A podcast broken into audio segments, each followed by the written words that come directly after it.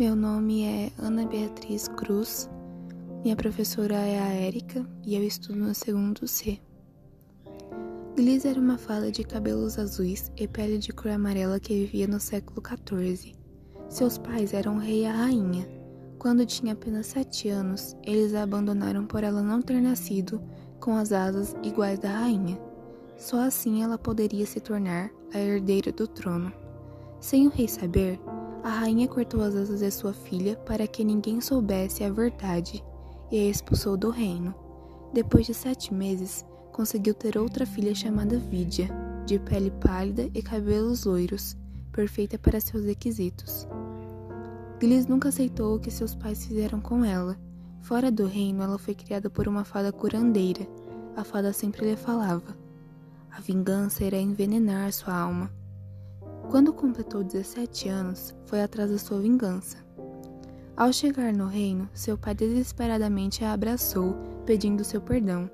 A rainha espantada fingiu que estava arrependida e alegre com a sua volta.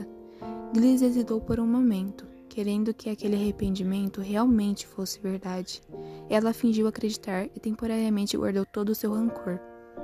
Seus pais levaram para conhecer sua irmã, Vidia, os pais deixaram as duas conversando a sós.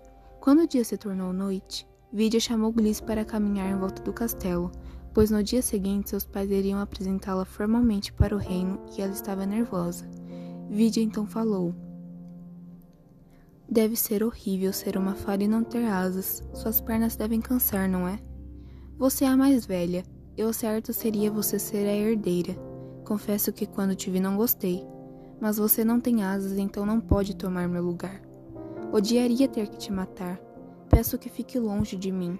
Temos o mesmo sangue, mas você foi criada fora do reino. Para mim você é uma plebeia, que nem a curandeira que te criou. Gliss percebeu que Vidia tinha puxado a personalidade da rainha. Sua paciência se esgotou e mostrou sua verdadeira face, deixando transbordar o ódio que havia guardado. Agarrou seu pescoço, fazendo sufocar. Vidia estava paralisada de medo e não conseguia gritar, muito menos suplicar por sua vida. Gliss pegou uma adaga que estava guardada em seu bolso e a esfaqueou sete vezes. No dia seguinte, se iniciou a cerimônia de apresentação, todos do reino presente, o rei e a rainha esperando Vidia no palco. Então Gliss aparece vestida com os trajes de Vidia e principalmente com as asas de sua irmã, que na noite passada as arrancou e costurou em suas costas. Como ninguém do reino havia visto Vidia antes, aplaudiram Gliss de pé, aquela que agora tinha as asas de herdeira.